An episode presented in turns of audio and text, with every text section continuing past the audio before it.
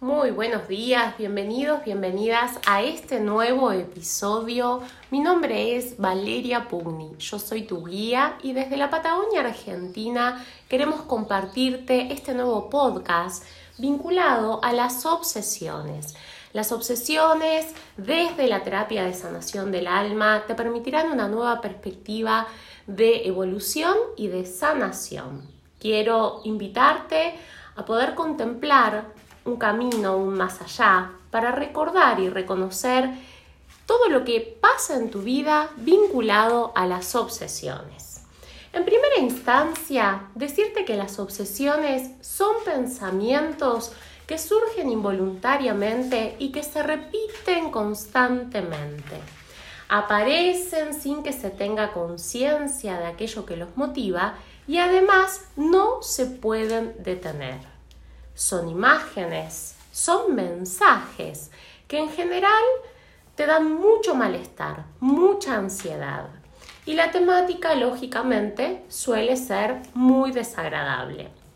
Parece estar siempre orientado a molestar, alterar, atormentar a la persona que lo sufre. Y las personas que acuden a la consulta de la terapia suelen expresarlo con esta frase parecida o similar. No puedo parar mi cabeza. Estoy obsesionado. Me vienen imágenes. No puedo quitármelo de la cabeza. Tengo un pensamiento que no me deja dormir. No me puedo concentrar. No estoy seguro de haberlo hecho bien. No puedo dejar de pensar. Y cuando pienso en eso, me da tanta ansiedad. Quiero que te preguntes ahora con una mano en el corazón si es que esto te ha pasado en tu vida o quizás te esté pasando y ahora puedes darte cuenta de lo que esto significa. Recibir pensamientos críticos o amenazantes, como eres malo, estás gorda, no vas a poder. ¿Cómo puedes pensar en eso? Te va a pasar algo malo. Este tipo de obsesiones se centran en temas como la violencia, como los accidentes, los asesinatos, los suicidios, el sexo aberrante, enfermedades, catástrofes, homosexualidad, muerte, pérdida de control vital y de la concentración.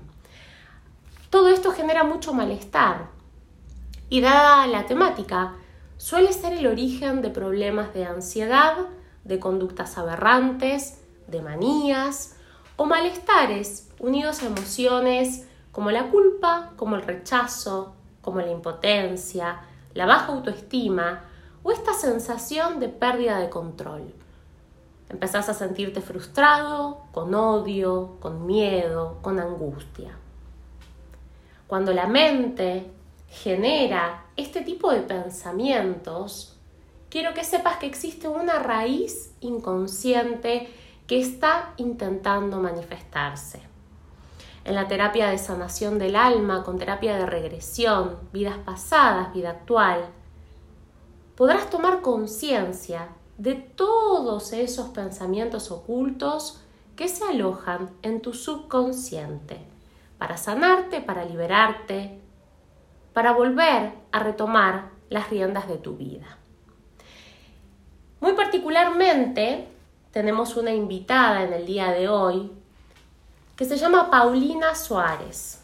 Ella nos acompaña desde un lugar sensible.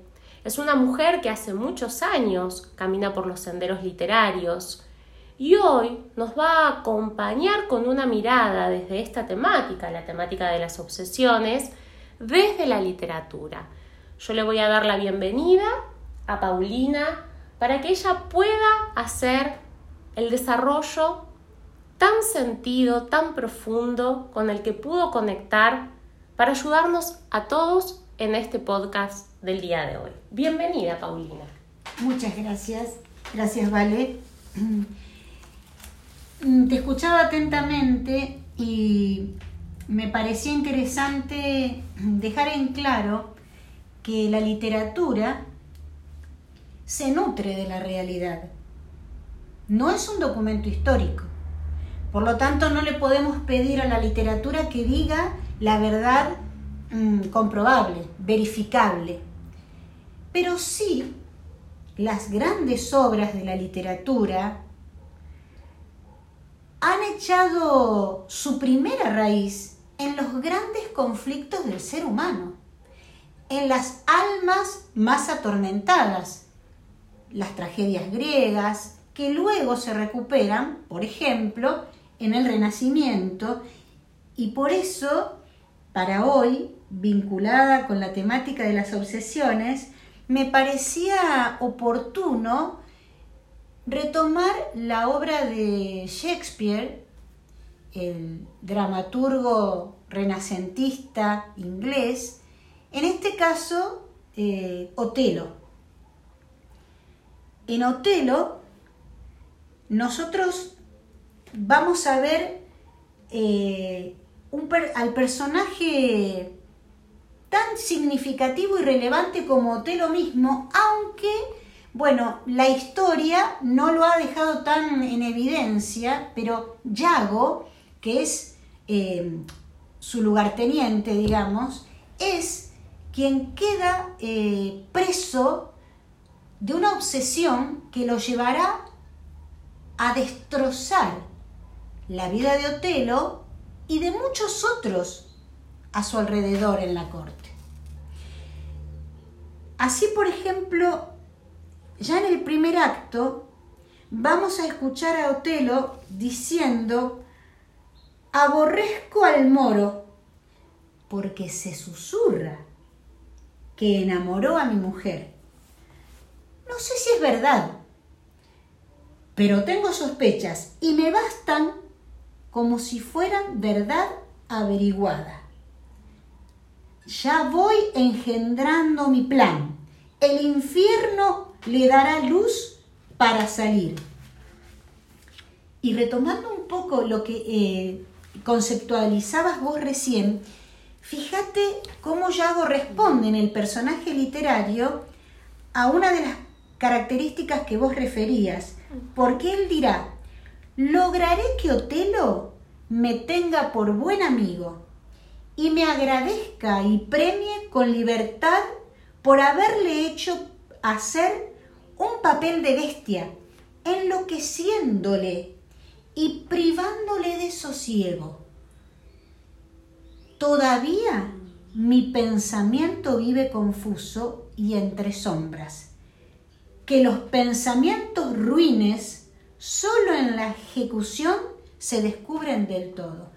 ¿Cómo mm. está Yago atormentado desde su manera de pensar? y de haber interpretado aquello que era nada más que un susurro, que nunca pudo verificar que fuera verdad. Y desde ahí empieza como este pensamiento circular y rumiante a diseñar un plan. O sea, ya no puede, eh, no responde a alguna cuestión espontánea, lo va a ir calculando. Con cierta estrategia, con cierta planificación para llegar a su cometido, porque en ese momento no podía refrenarse, era tan fuerte las ansias de poder, de conquista desde esa destrucción y desde ese dolor, que hasta que no se llega a, al resultado, pareciera que no hay fin, ¿no?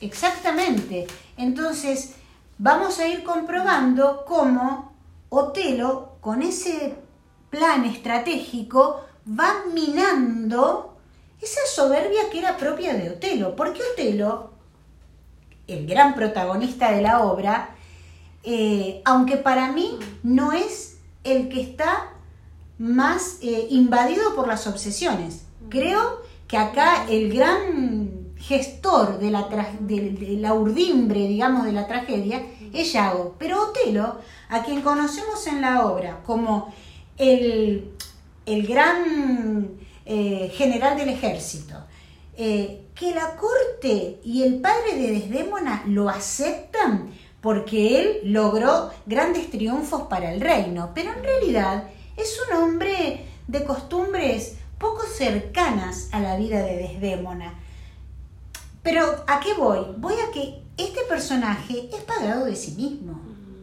Él va a decir en todo caso que, bueno, la verdad es que se queda en este ámbito y en este lugar y en esta corte porque Desdémona lo ha deslumbrado.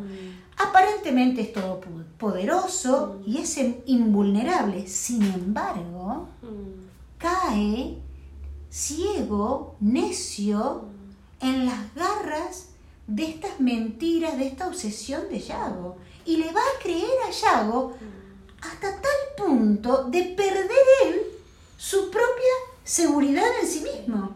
Totalmente, un entramado de manipulación tan inconsciente, tan en el paso a paso, tan invasivo, tan que, que descoloca, que descoloca absolutamente porque la cizaña es permanente, continua. ¿Y cuántas veces nos ha pasado en nuestras vidas, ¿no? En momentos de creer que hay un otro, una otra que nos quiere hacer determinadas experiencias eh, más allá de nuestra voluntad y qué dañino que es ese proceso, porque de verdad la, obsesión más clásica es, y te obsesionaste con el cuerpo de, de esa mujer que no, que no podés tener y por algún motivo todas las ansias de destruir, porque no se puede concebir, digo, es tan amplio cómo afecta esto a nivel físico, a nivel emocional, a nivel mental, a nivel álmico, espiritual, que nos desorienta. Exactamente. Eh, claro, me quedé pensando en esto que vos planteabas de la manipulación. Eh, en la obra, eh, Yago va a ir tejiendo sospechas, intrigas, entre otros personajes secundarios y todo pretendiendo destruir a este hombre cuya, cuyo gran error en todo caso fue haber decidido que podía reemplazar a Yago por otro lugarteniente, en este caso es Casio, y allí entonces va a inventar un romance entre Casio y Desdémona para que entonces Otelo termine con la vida de todos y él quede en el lugar del objeto de deseo. Ahora, en el proceso, Otelo no se deja convencer tan rápido, porque habrá un momento en que él le dice, eh, por Dios vivo, yo creo y no creo que mi mujer es casta, y creo y no creo que tú eres un hombre de bien. Pruebas, pruebas, dame pruebas. Su nombre, que resplandecía antes más que el rostro de la luna, está ahora tan oscuro como el mío. Pruebas, pruebas. La primera reacción de Otelo que le cuesta aceptar que en realidad alguien ha podido traicionarlo o engañarlo y él no lo haya percibido. Pero la manipulación de Yago, el proceso enfermizo de Yago, va siendo eh, cada vez más, diríamos, asertivo, porque él va a jugar con un objeto en la tragedia, que es un pañuelo, que es un pañuelo de Desdémona, que él va a lograr que aparezca cercano a Casio. Y con esto tener esa prueba, esa evidencia que le pide Otelo. Entonces se va a dar aquí una, un diálogo siempre muy apasionado, ¿no? Muy, muy de tragedia, ¿no? Y, entonces Yago le dice a Otelo, ¿visteis el pañuelo? Y Otelo le dice, era el mío. ¿El mismo? Y ya veis qué amor tiene a vuestra insensata mujer. Ella le regala su pañuelo y él se lo da a su querida nueve años seguidos quisiera estar matándola, le dice Otelo. ¡Ah, qué divina y admirable mujer! Y ahí juega, ¿no? Con el amor-odio. Y Yago le dice, no os acordéis de eso. Esta noche ha de bajar al infierno. No quiero que viva ni un día más. Oh, qué hermosa mujer. No la hay igual en el mundo merecería ser esposa de un, de un emperador, pero quiero matarla. Pedazos, mm. pedazos quiero hacerla. Y cierra diciendo, engañarme a mí. Y ahí, ¿no? Yo digo, ¿cómo están esas almas atormentadas, esos egos desbordados? En, en, la sanación álmica hay un factor súper importante cuando decimos que el alma está atrapada. El alma realmente siente que no se puede liberar, que está tomada por una energía que lo posee. De hecho, eh, suena fuerte, ¿no? Al mismo tiempo decir esto, estás poseído, tu alma está poseída, ¿sí? Por otra energía, que muchas veces esa energía es eh, esas emociones del dolor que tienen una historia en la vida personal. O sea, experiencias humanas que no han podido conectar con la libertad, con el amor, con la alegría, con la plenitud, porque en cada oportunidad de avance venía más oscuridad y más dolor. Y las almas quedan atrapadas creyendo que la vida es eso.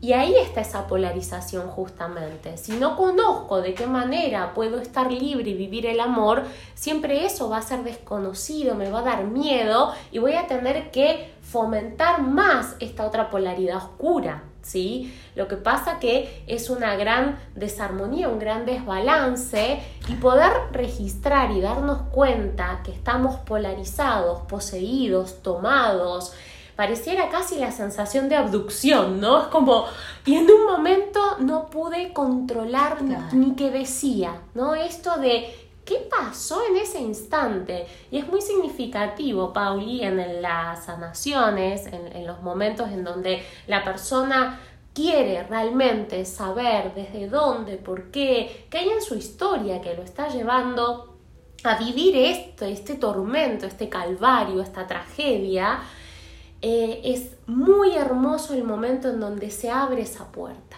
porque mm. es una puerta temida, es una puerta que uno preferiría jamás abrirla, porque al mismo tiempo nos da mucha zona de confort permanecer ahí, por más que es doloroso, por más que es tormentoso, porque es lo conocido. Entonces, ¿qué sucede? En ese instante uno puede realmente empezar a liberar que sería como la emoción opuesta a todas estas estrategias, tensiones y, manipulaciones, que es como tengo que tener todo atadito y en mí, y viene todo lo opuesto, que es un acto de liberación. Es un acto en donde el cuerpo se relaja, en donde los acontecimientos empiezan a, liberarse del psiquismo. Es muy interesante lo que sucede en ese minuto de apertura en el registro de tengo que volver a mi eje. Claro. Ya en el final de la tragedia, em, Otelo llevará a la muerte a Desdémona y como corresponde a los principios éticos de la época, va a darse muerte a sí mismo.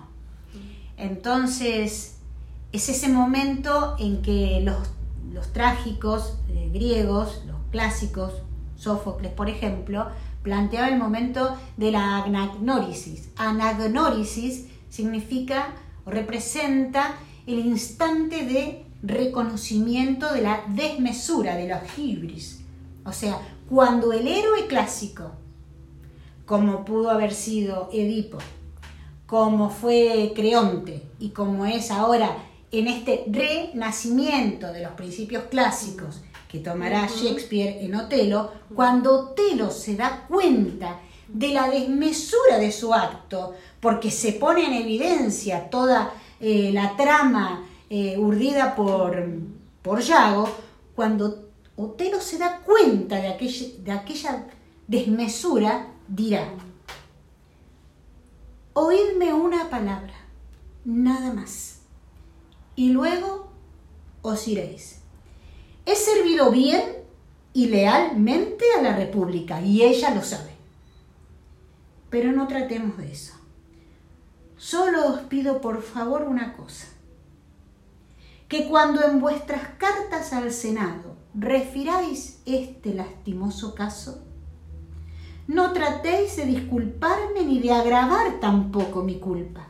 Decid que he sido un desdichado, que amé sin discreción y con furor, que aunque tardo en recelar, me dejé arrastrar como loco por la corriente de los celos.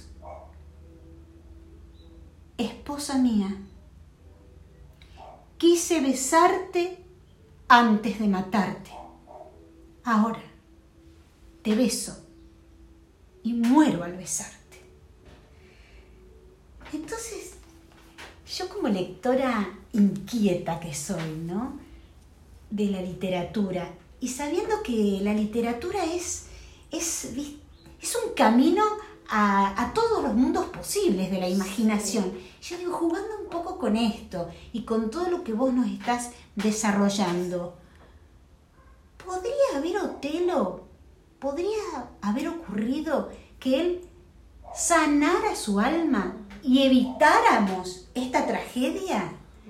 ¿Cuáles habrían sido las últimas palabras de Otelo que habrían cambiado y esto ya no sería una tragedia si él hubiera logrado esta transformación álmica?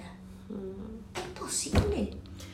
Claro que sí, claro que sí. En este tiempo la humanidad y cada uno de los seres anhelamos volver a reconectar el espíritu, el espíritu al cuerpo, ¿sí? esa esencia divina, esto de sentirnos unidos, integrados, de volver a ser uno, porque estos episodios nos llevan al infierno, a lo inferior, a lo demoníaco pareciera, justamente a todos esos lugares que nos plantean divisiones permanentes. Entonces, fíjate qué temor que le tenemos a ir hacia nuestros infiernos, ir mm. hacia nuestro ser más instintivo, más, más bajo, las bajezas humanas, ¿sí? Hoy todos tenemos esta posibilidad de poder tener momentos en terapias, en consultas, en experiencias, en donde se pueda, más allá de los juicios y de las condenas, que es muy importante, eh, e, este punto central, más allá de la identificación de que si esto está bien, esto está mal, me está sucediendo. Me está sucediendo y yo debo confesarlo. El, acto de la confesión, de poder ponerle palabras, es tan importante esto, este primer paso, poder decir, poder invocar, poder manifestar con palabras el tormento que se siente en la mente, en el cuerpo, en el registro diario. Ya ese punto es fundamental. Entonces pensar cómo en esa, en esa tragedia podríamos colocarle quizás estos, estos halos de luz que es animar y dar ánimos a los seres humanos para poder integrar lo bajo con lo superior, lo demoníaco con lo angelical, es como decir, en un cuerpo humano, entre el cielo y la tierra estoy siendo uno, pero soy un ser divino. Como ser divino, humanamente voy a experimentar muchas desgracias, mucho caos, mucha enfermedad, mucha tragedia. El punto es, si pudiéramos recordar que nuestro plan, propósito del alma, propósito de vida, fuimos nosotros mismos quienes de antemano diseñamos este libreto del alma, porque es muy hermoso poder creer que esa conciencia superior iluminada de la fuente de cada una de nuestras almas ha tomado en consideración que todo lo que íbamos a vivir en una encarnación era preciso, era oportuno. ¿Para qué? Para una gran liberación, para una gran fundición en el todo.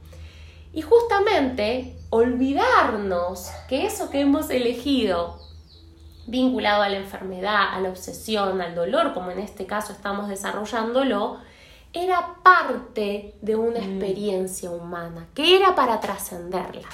¿sí? Entonces, es muy eh, oportuno esto, recordar que todo lo que está ahí puesto como, como una gran traba en la evolución, como un espacio en donde todo se, vuelca hacia una gran destrucción, hacia la muerte, hacia principios sumamente dolorosos, en un minuto el alma debía trascenderlo. No sé si estoy siendo clara con esto de la experiencia llega y no quedarme solamente en eso, porque hay algo más allá de eso. Y en esa trascendencia, justamente, está esta posibilidad de espiritualizar a la materia, de comprender el origen, el para qué el hacia dónde, porque también todo esto tiene un recorrido, tiene una lógica, tiene, tiene un destino de ser. Y quizás ha llegado este tiempo de poder ver más allá, orientarnos para qué, hacia dónde, desde dónde me está pasando lo que me pasa.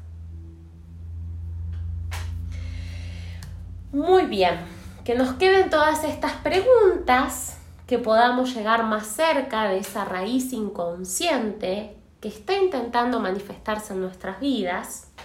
Te agradecemos, Paulina, por ser parte de este lanzamiento en Spotify de todas estas nuevas temáticas que vamos a desarrollar para todos los oyentes, para que siempre sepan que desde el arte, desde la sanación, desde la autoobservación, desde el bienestar, podemos construir nuevos mundos, nuevas relaciones, nuevas experiencias de vida. Si este podcast te sirve, te sirvió o sentís que puede ayudar a otra persona, compartilo. En el resto de las semanas te entregaremos material valioso para vos y para toda tu familia. Y también nos podés contactar. Cualquier comentario, duda, sugerencia va a ser bien recibido. Esperamos que tengas una hermosa semana y nos vemos en el próximo episodio.